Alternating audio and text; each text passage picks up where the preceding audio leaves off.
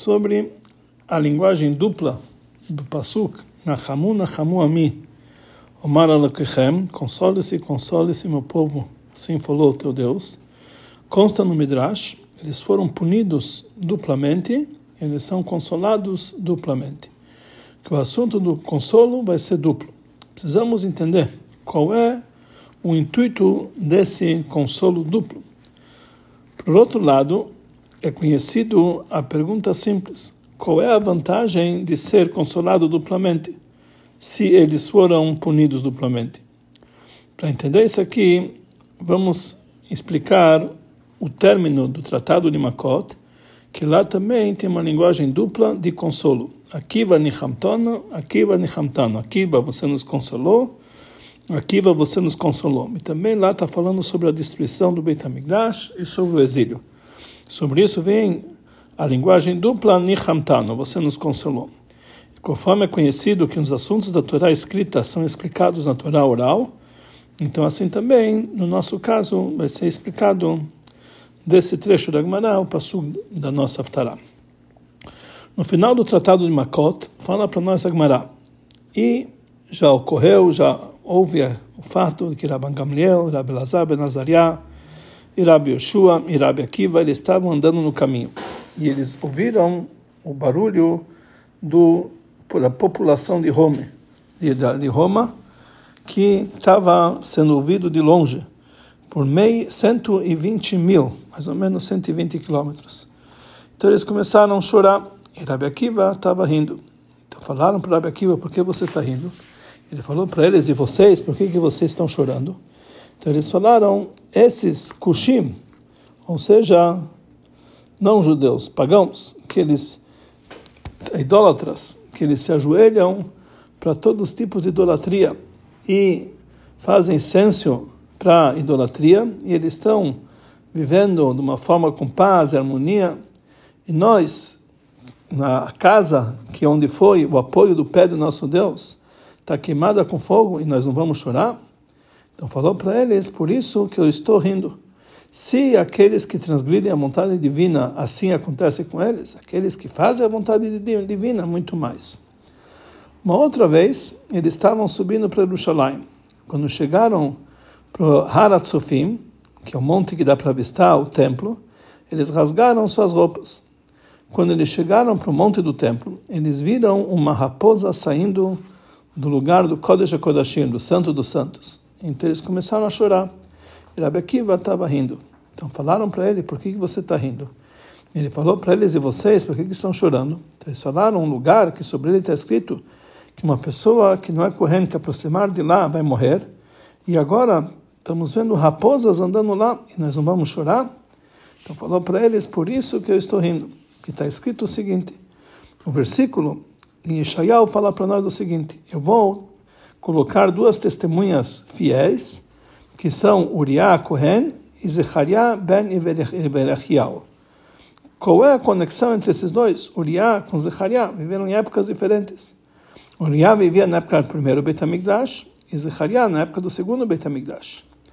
Mas o Pasuk pendurou a profecia de Zechariah na profecia de Uriah.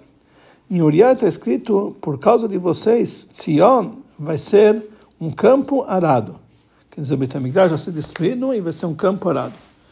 Isso está escrito em Uriah. Em Zechariah, sobre Zechariah está escrito Oh, yeshuvos kenimos kenot, ainda vai chegar um momento que anciões e anciãs vão sentar nas ruas de Jerusalém, etc. Enquanto não foi concretizada a profecia de Uriah, eu, eu tinha medo que não vai ser concretizada a profecia de Zechariah. Agora que foi cumprida a profecia de Uriah, com certeza a profecia de Israel vai ser cumprida. E nessa linguagem os sábios falaram para Rabi Akiva, Akiva nichamtano, Akiva nichamtano. Akiva você nos consolou, Akiva você nos consolou. Apesar que esse trecho da Gemara faz parte das, das histórias da Haggadah, da Torá, quer dizer, as histórias da Torá, e existe uma regra que nós não podemos aprender uma alahá de Agadá, dessas histórias. Mas isso, quando estudo da Agadá, ele contradiz a alahá. Mas quando tem contradição, podemos aprender uma alahá da Gadá e se basear nele. Mais ainda, mesmo se você vai dizer que nós não podemos aprender da Agadá, uma na prática, mas uma lógica da alahá, podemos sim aprender dessa Agadá. Além disso, no nosso caso, são palavras, não são apenas palavras de Agadá, mas são fatos que ocorreram com sábios. Como grandes Tanaim, sábios talmúdicos, eles se comportaram na prática. E a Braita, ou seja, esse trecho da Gemara, ela enumera o nome deles, inclusive Rabi Akiva, que toda a Torá oral é baseado nos estudos de Rabi Akiva. Então nós entendemos que aqui se encontram lógicas que têm ligação com Allah. Principalmente quando a segunda parte está contando que eles estavam chorando e ele estava rindo, e ele fala para nós um ato de Allah, que quando eles chegaram no, no Haratzofim, eles rasgaram suas, nas suas roupas. E isso é uma lei que assim deve se comportar. Então, conforme tudo isso aqui, precisamos entender qual é a discussão na linguagem Nagmará. Qual é a lógica alágica que causa a discussão entre os sábios e Rabi Akiva? De um extremo ao outro, eles estavam chorando e Rabi Akiva estava rindo. Apesar que a conclusão é que eles falaram para ele, Akiva, você nos consolou, Akiva, você nos consolou. Mas nós entendemos que também, conforme a lógica deles, que eles começaram a chorar, existe um lugar também no Alahá principalmente quando a primeira história não está falando lá naquele lugar que Akiva você nos consolou, somente após a segunda história. E como nós entendemos que a resposta de Rabi Akiva sobre a primeira sobre o primeiro caso não não impediu que eles parassem de chorar. E, e por isso aconteceu que na segunda vez novamente eles choraram. Também temos que entender mais alguns detalhes no conteúdo dessas histórias, que vamos ver parte deles. Número um, qual é a pergunta de Rabi Akiva? Por que vocês estão chorando? Mas é lógico que quando nós ouvimos a voz do, de toda a população de Roma, que destruiu o Beit HaMikdash, e principalmente quando nós vemos o Beit HaMikdash, no máximo da sua destruição, uma raposa saindo do Kodesh HaKodashim, lógico que, bom, que, que, que isso, isso traz para a pessoa um luto e choro. Então, qual a pergunta de Rabi Akiva? E número dois, mais ainda, da segunda história, que quando eles chegaram no Haratzubim, eles rasgaram suas roupas, nós entendemos que também Rabi Akiva rasgou suas roupas. Ou seja, também ele se enlutou sobre a destruição do Beit HaMikdash. Então, por que ele está perguntando que vocês estão chorando? Número 3, o Passu que fala, Veazara Karev mata, aquele estranho que na corrente que se aproxima do Kodesh Kodashim vai morrer. Não está falando, está falando sobre a entrada do não correr no Kodesh Kodashim mas em qualquer trabalho do Beit HaMikdash. Então, aqueles sábios talmúdicos dos Tanaim, que eles queriam frisar a proibição de entrar no Kodesh HaKodashim, deviam trazer um outro pasuk, que está escrito, que nem mesmo o sumo sacerdote não pode em qualquer momento entrar no Kodesh HaKodashim. Então, esse que deve, o ano inteiro, esse que devia ser o pasuk que eles deviam trazer. Número 4, qual é a lógica de Rabi Akiva? Que enquanto não concretizou a profecia de Uriah, eu estava com medo que não vai concretizar a profecia de Isharia. Como podemos colocar dúvidas na profecia de Isharia que ela não vai acontecer? Principalmente conforme dizem nossos sábios, que cada palavra que saiu da, da, da, da boca divina para o bem, mesmo sob condições, nunca volta atrás.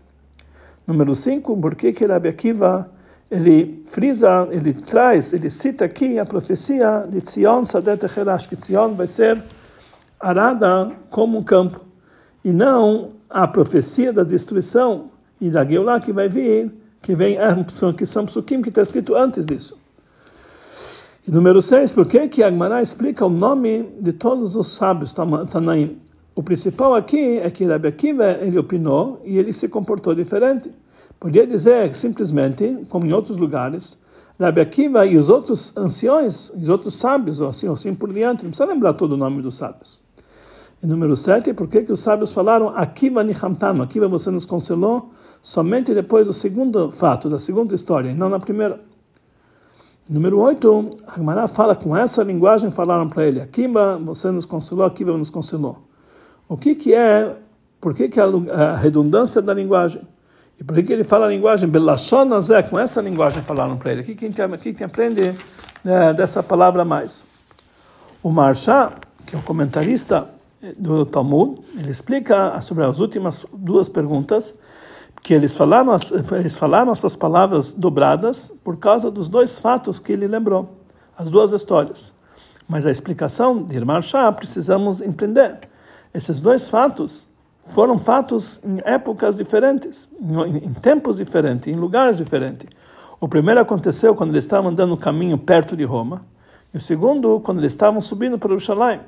Então, como pode ser que sobre os dois fatos que aconteceram em épocas diferentes, em lugares diferentes, tem uma resposta conjunta?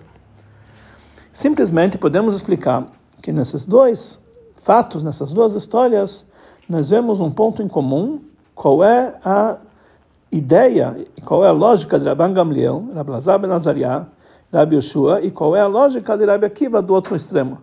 Rabbi Gamliel, Rabbi Lazar ben Azariah, Rabbi Yoshua, eles viram o lado negativo dos fatos. E Rabbi Akiva, ele viu o lado positivo que saiu daqui. Porque isso aqui era conforme a sua ideia, eh, como ele falou em, outra, em outro lugar, que a pessoa deve sempre dizer Kol David Rahmanan que tudo que Deus faz, ele faz para o bem. Conforme que a Gemara conta que assim era o caminho, assim era a conduta de Rabbi Akiva na prática. Conforme isso, podemos explicar que a Gemara está trazendo esses dois fatos juntos, apesar que eles aconteceram em épocas e lugares diferentes. Não porque aconteceram apenas com esses dois, como os mesmos sábios, mas por causa do ponto em comum na ideia de Rabbi Akiva nos dois casos, que ele sempre olhava no presente o bom que vai sair disso aqui no futuro. Mas, conforme, conforme dito, precisamos entender, número um, qual é a novidade na ideia de Rabbi Akiva em cada uma, de, em cada uma dessas histórias. Cada uma dessas histórias não é apenas uma, uma repetição, tem, uma, tem que ter uma novidade em cada uma. E qual a novidade que existe ambas em relação ao fato que ele já tinha dito antes, que tudo que nós falamos tem que falar, como que tudo que Deus faz é para o bem. Número dois, isso que está escrito, Leolam Adam Lagil, que a pessoa deve sempre estar acostumado a dizer que tudo que Deus faz é para o bom, isso, sobre isso não tem nenhuma discussão. E assim consta também no Shulchan Aruch, está, está, está o veredito no Shulchan Aruch. E não é lógico dizer que Rabban Gamliel, Rabbi Lazar, Nazariah e Rabbi Yoshua vão discutir com, com ele. Principalmente que mesmo quando aconteceram no segundo fato, eles falaram, quando aconteceu a segunda história, eles falaram, Akiva Nichamtano, Akiva você nos consolou. Então, não podemos dizer que eles se arrependeram da conduta deles. E número 3, Rabbi Akiva devia dizer, como resposta dos dois fatos, o costume, que é a ideia dele, que tudo que Deus faz é para o bem. E depois, se fosse necessário, ele devia trazer uma prova para esse detalhe. Tudo isso vai ser entendido através de uma explicação simples da Gemara. O motivo que Rabbi Akiva ele perguntou por que que vocês estão chorando, é porque eles começaram a chorar somente quando eles ouviram a voz da população de Roma e não antes. E daqui que o, que o choro deles não é apenas pela força de Roma, que isso já sabiam antes de andar no caminho, que o próprio fato que eles estavam indo para Roma é para provavelmente para anular um decreto sobre o povo de Israel. Então aqui nós entendemos que eles já entendiam a força que tinha Roma antes de ouvir a, a população. Também no segundo, na segunda história, isso que eles choraram não era sobre a própria destruição do Beit HaMikdash, que isso já está explicado anteriormente, que eles rasgaram suas roupas antes disso. Mas o fato do choro deles era que eles viram uma raposa e aí eles começaram a chorar. Por isso perguntou para eles, Akiva, por que, que vocês estão chorando? Qual foi a novidade que aconteceu agora, que por causa disso vocês começaram a chorar? Então a resposta, a explicação da resposta de Rabbi que eles falaram, que eles deram para Rabbi que esses idólatras, eles estão com paz e harmonia e nós, e nós estamos numa situação que a casa onde Deus apoiava seus pés está queimada com fogo. Foi o seguinte, o próprio fato que Roma se encontra numa situação de paz e harmonia fisicamente, isso não leva a gente a chorar. Pelo contrário, o fato que Roma está forte é pelo bem do povo de Israel. Porque está escrito que o Beit HaMikdash, que é chamado Levanon, ele vai cair na mão de poderosos. Porque quando a pessoa é envergonhada por uma pessoa importante, é muito menos vergonha, porque quando ele é envergonhado com qualquer um, como consta no Talmud, a tudo conforme aquele que está envergonhado e aquele que está sendo envergonhado. Aquele que está envergonhando e aquele que está sendo envergonhado. Então a vergonha fica menor sabendo que eles caíram, que o Beit HaMikdash, que era chamado Levanon, caiu na mão de um povo de uma nação poderosa. Aqui também nós entendemos por que, que eles não frisaram inicialmente na resposta que eles, que Roma destruíram Beit HaMikdash. E mesmo assim ela tem todo esse poderio, que pelo contrário, que isso é pelo bem do povo de Israel, para facilitar o sentimento de vergonha, como vimos anteriormente. Mas o argumento deles era o seguinte: já que Roma se encontrava numa situação de paz e harmonia, quando no nosso Beit HaMikdash, que era o apoio dos pés de Deus, está queimado com fogo, então isso aqui é um grande Hilul Hashem, é um, é, estamos uma profanação do nome de Deus. Mais do que isso, mais também uma profanação do nome do povo de Israel. E mais ainda, é, com todo o poderio que tem Roma, e por isso o Betamigdash caiu na mão de, de, de, um povo poderoso, por que, que eles continuam poderosos e por que, que eles ainda têm paz e harmonia depois que o Betamigdash já está queimado? A gente entende que no momento da destruição precisam ser poderosos, mas já aconteceu, então acabou, não tem mais por que ser poderosos ter paz e harmonia. Parecido com isso aconteceu no segundo fato. Quando eles viram que uma raposa está saindo do Código de Kodashim, eles viram aqui um grande Hilul Hashem, profanação do nome de Deus, a profanação, a profanação do nome do povo de Israel. No lugar onde está escrito que Azara, Karev e Mat, que todo Beit HaMikdash, uma pessoa que não é correndo, podia se aproximar, vai morrer. Que nenhum Yehudi poderia se aproximar lá, mesmo Kohen Gadol, que ele era chamado Kodesh HaKodashim do todo o povo de Israel, ele é proibido entrar lá somente uma vez por ano, no dia de Yom Kippur, e mesmo somente trazendo as suas oferendas. E também em relação a esse lugar, ele também é chamado um zar, uma pessoa estranha. Como eh, eh, no ano inteiro, um Kohen Gadol ele é chamado um zar, um estranho, igual ao povo de Israel. E agora está saindo de lá raposas. Ou seja, o principal argumento deles, que é mesmo que foi decretado que o Beit HaMikdash vai ser destruído, o povo de Israel vão para o exílio, mas por que vai ser causado através disso um, grande Hilul Hashem, uma profanação no nome de Deus, a profanação no povo de Israel.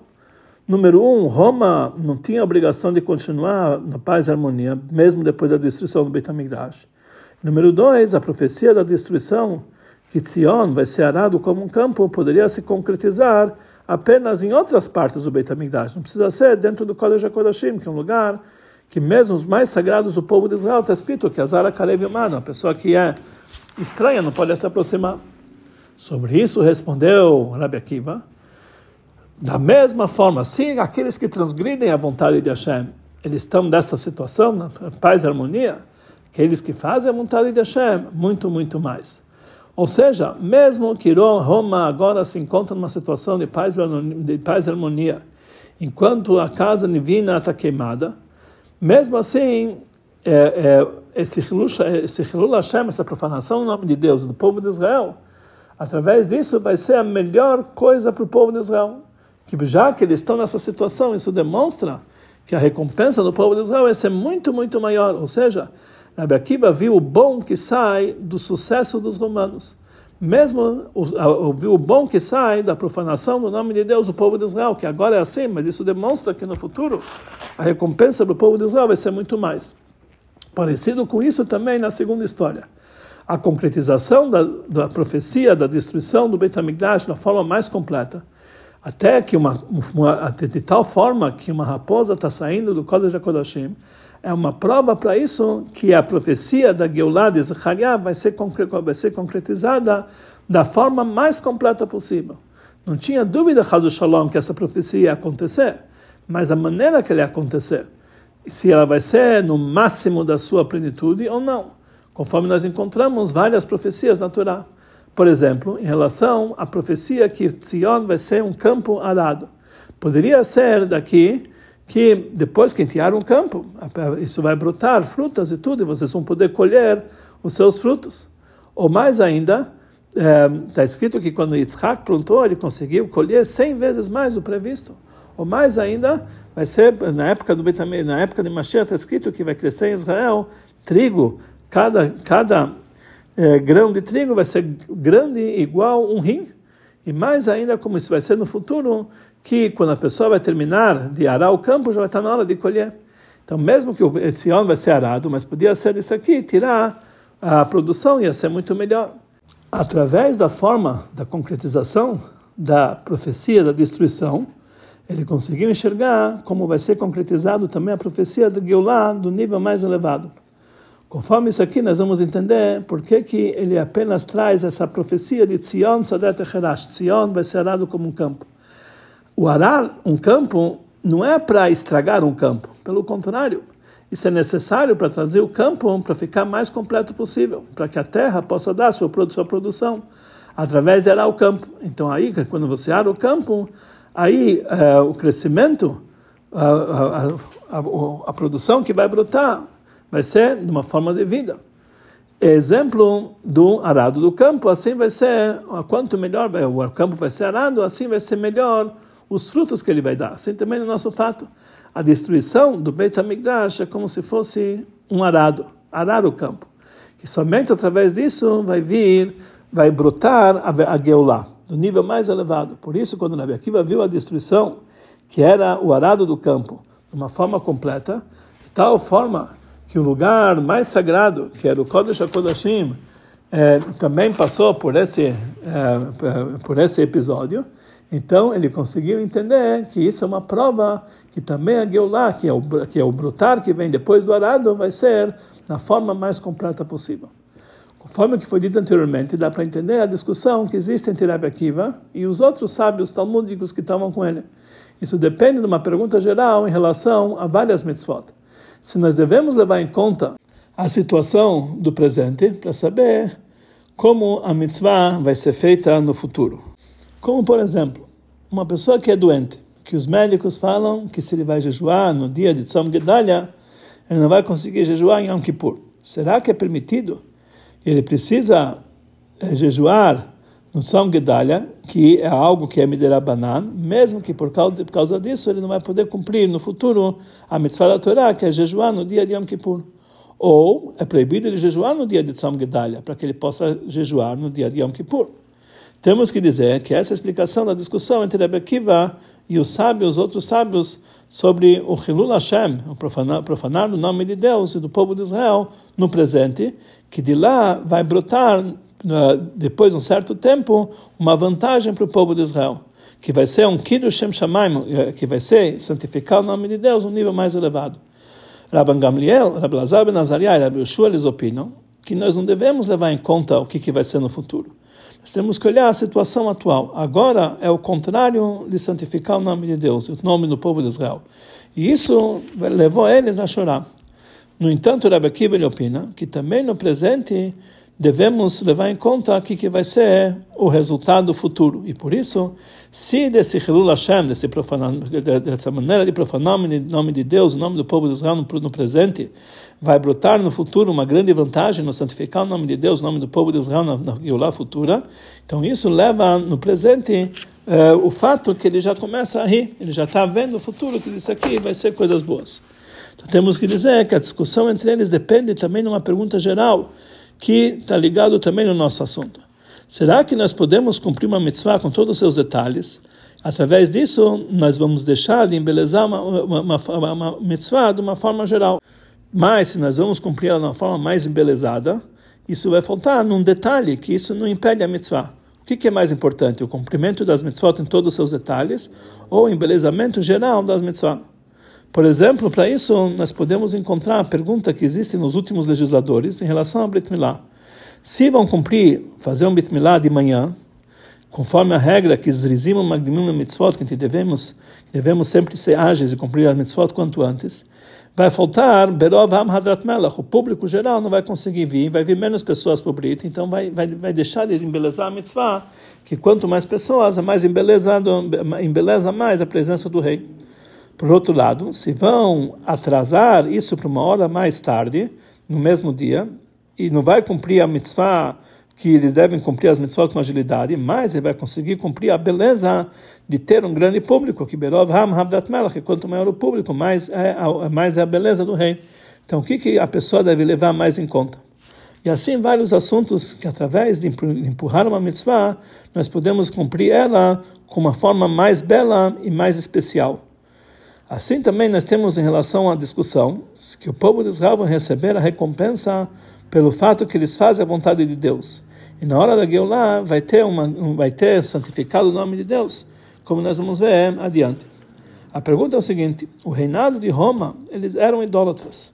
E mesmo assim eles tinham paz e harmonia. E nós, povo de Israel, naquele momento nossa casa estava queimada. E também uma raposa que estava saindo do Kodesh HaKodashim. Então agora isso é uma situação de Hilul Shem Shamayim, estão profanando o nome de Deus. Está faltando o fato de santificar o nome de Deus.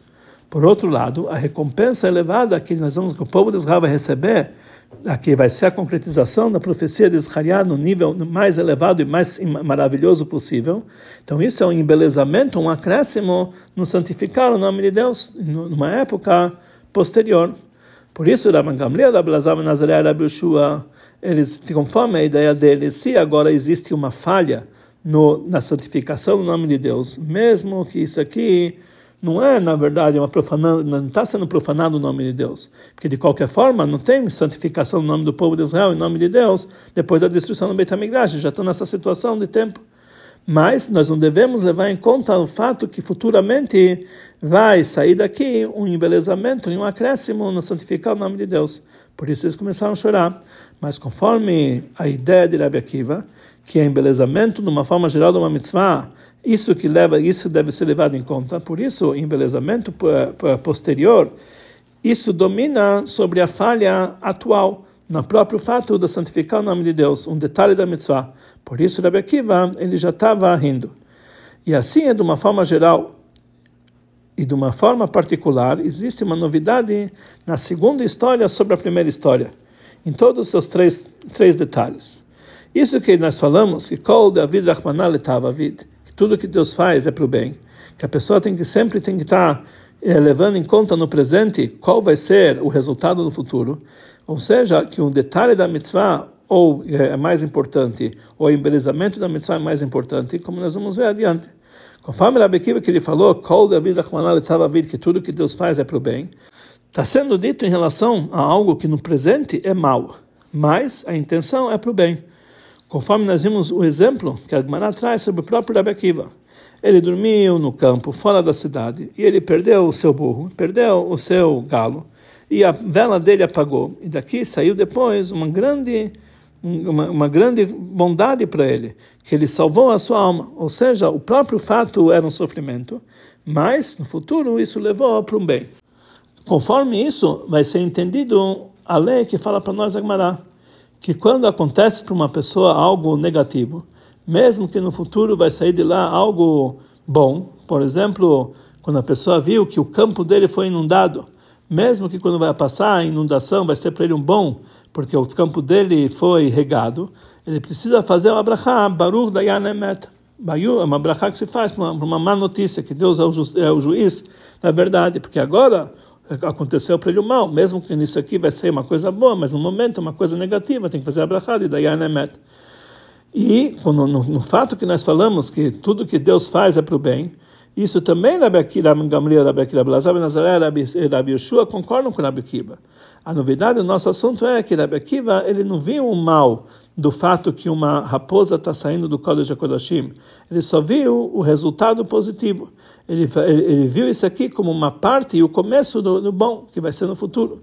Então, conforme dizem nossos sábios sobre o Pasuk, que Deus, que lá Hashem et Hamató, que Deus acabou com toda a sua ira sobre madeira e sobre pedras e não jorrou sua ira sobre o povo de Israel. E por isso, quando Yassaf viu a destruição do Beit HaMikdash, ele fez um cântico e não e não fez uma, uma lamentação, não foi um choro de Yassaf, mas mesmo Yassaf, um cântico de Yassaf. Porque Deus acabou sua ira, isso foi através do fato que, que raposas estão andando no Kodesh HaKodashim e por isso Jerusalém está sendo destruída. Mesmo assim, ele entende que com isso é algo positivo. Mas também no primeiro, na primeira história, que Rabbi Akiva estava rindo, também tem uma novidade em relação ao fato de qual David Rahmanal estava vindo. Porque a regra se divide em vários detalhes. Primeiro, em primeiro lugar, ele sabe que o mal vem para o bem, mas eles não sabem qual é o bem que vai ser no futuro. E número dois, isso aqui é uma coisa negativa, que vai ser feito para o bem. Mas mesmo sem isso, seria bem. Por exemplo, no caso de Rebbe Akiva, se desde o início ele não teria o burro, não teria o galo, etc., também ele seria salvo. Não precisaria acontecer com ele todas essas desgraças para ele ser salvo. Mas a história do nosso caso não é assim. Isso que ele falou, se aqueles que transgridem a vontade de Deus, eles têm essa recompensa, muito mais aqueles que fazem a vontade de Deus. Então, número um, ele vê que assim realmente acontece, ele já sabe qual vai ser o futuro, que o bom futuro que vai sair. E número dois, daqui a vantagem que vai sair é muito mais do que se não ocorresse o fato negativo. Mas ainda o mal próprio não, tá, não é reconhecido como, como parte e o início do bom, como aconteceu na segunda história. Aqui também vai ser respondidas as duas outras perguntas. Conforme a explicação que o resultado futuro sobrepõe-se sobre o cumprimento das mitzvot no presente, assim também em relação ao fato que o embelezamento das mitzvot, de uma forma geral, se sobrepõe aos detalhes da própria mitzvah. Então, o motivo para isso é porque isso é que se sobrepõe, isso que domina, ou seja, através de um ato no presente e também em relação ao detalhe da mitzvah, isso é considerado uma falha momentânea, mas a verdadeira vantagem no futuro e o embelezamento de uma forma geral se sobrepõe sobre ele. E assim também aconteceu na primeira história.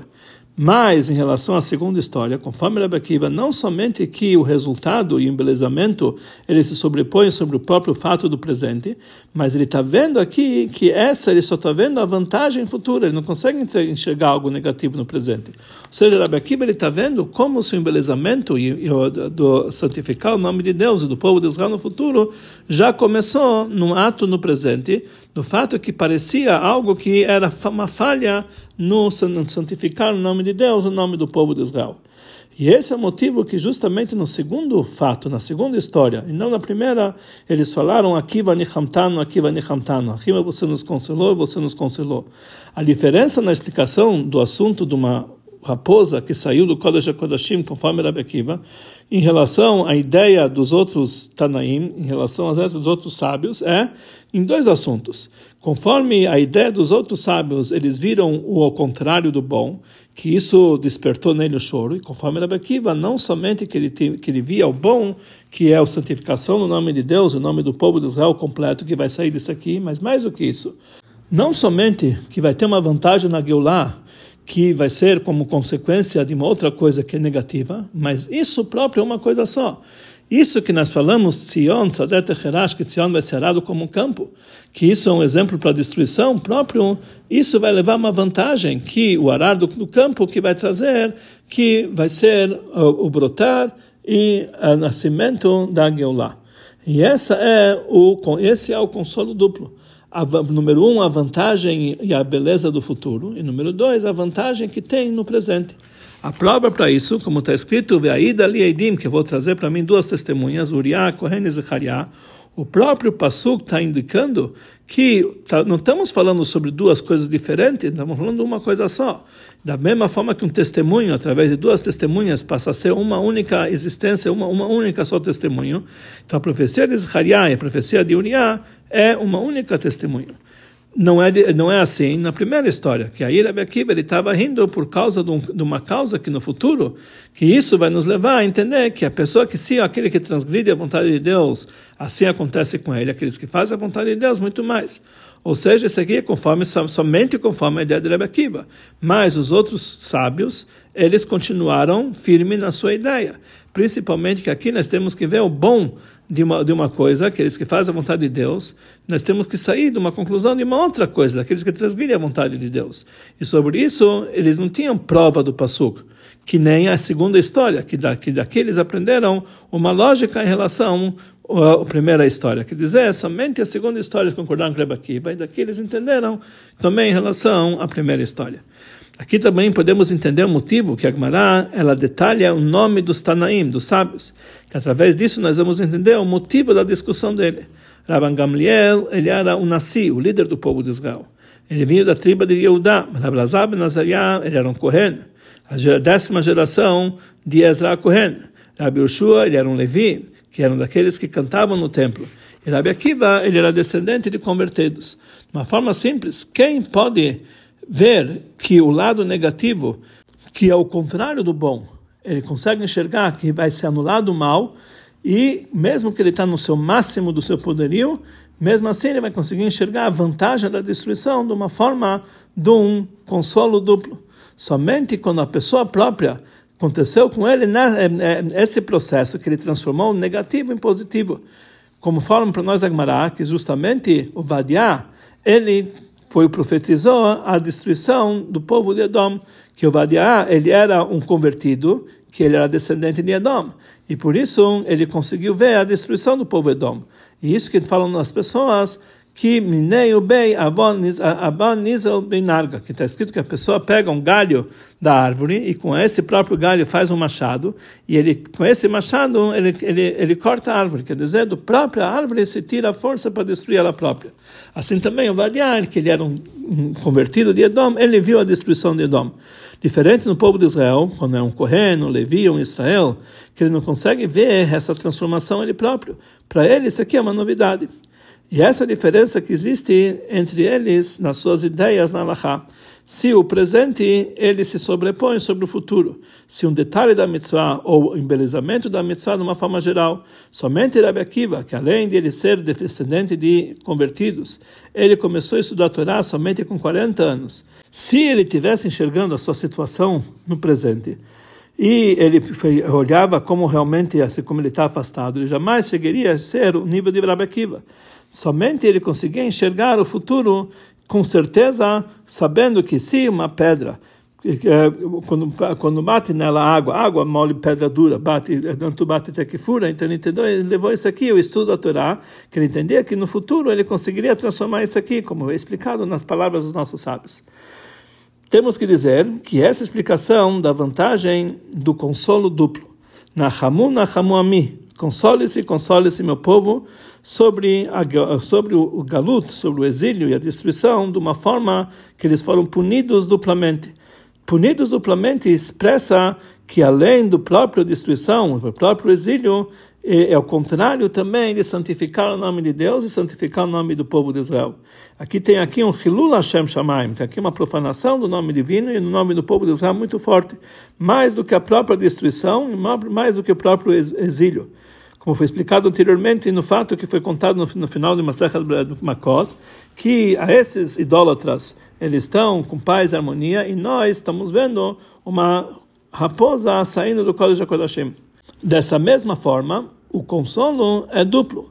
Além do próprio consolo, que o bom do próprio que vai sair da essência da destruição vai ser revelado, que tudo isso aqui é para que seja revelado todas as revelações da redenção futura que isso vai ser o máximo da relação, além da própria destruição, que eles, eles, foram, eles foram punidos duplamente. E isso foi de uma forma que isso vai levar a um consolo duplo, ou seja, não somente que vai sentir o sentimento da descida grande que foi que foi é, que valeu a pena para poder chegar para o acréscimo e embelezamento da época de Geulah, mas eles vão sentir na bondade que no acréscimo da destruição e do próprio exílio, através disso que nós falamos, nós vamos agradecer e sentir, entender como a própria destruição, a própria, a própria, o próprio exílio trouxe a gente essa grande, essa grande vantagem. Conforme isso, podemos entender também uma indicação do assunto do consolo da nossa paraxá, conforme falaram, conforme falaram nossos sábios, que Rashi, ele cita ao ensinamento que dolid banim ubnei banim benoshantem baaretz, quando vocês vão ter filhos e vocês, vocês vão é, envelhecer na terra. Que isso aqui é para nós uma indicação que eles vão ser exilados depois de 852 anos, com o valor numérico da palavra benoshantem. E Deus antecipou e levou eles para o exílio no final de 850, ou seja, antecipou dois anos para no Shantem, para que não seja concretizado a continuação do Pasuk, que a avó Toveidun, que vocês vão ser exterminados. É isso que está escrito, Vaishkod, que Deus agilizou e fez uma tzedakah para nós, que ele, que ele antecipou e nos trouxe dois, nos trouxe para o exílio dois, antes, dois anos antes do tempo. Ou seja, não somente a vantagem que o do próprio exílio trouxe aí o fato que, através disso que eles estão no exílio, eles vão pedir, vão chamar Hashem, e você vocês vão encontrar quando vocês vão pedir de todo o coração e vão fazer Elokecha, mas também a vantagem que Deus antecipou o galut, que isso anula a maldição que a volta veidun, que vocês vão se exterminar. Através dos nossos atos, do nosso, do nosso trabalho na época do exílio, nós vamos merecer a revelação imediatamente de Nachamu, Nachamu, que Deus é nos consolar duplamente, mais ainda, Anochi, Anochi, Menachemchem, eu, a própria Deus, a própria essência divina vai nos trazer o consolo, Meviad, Meshiach, que seja muito em breve.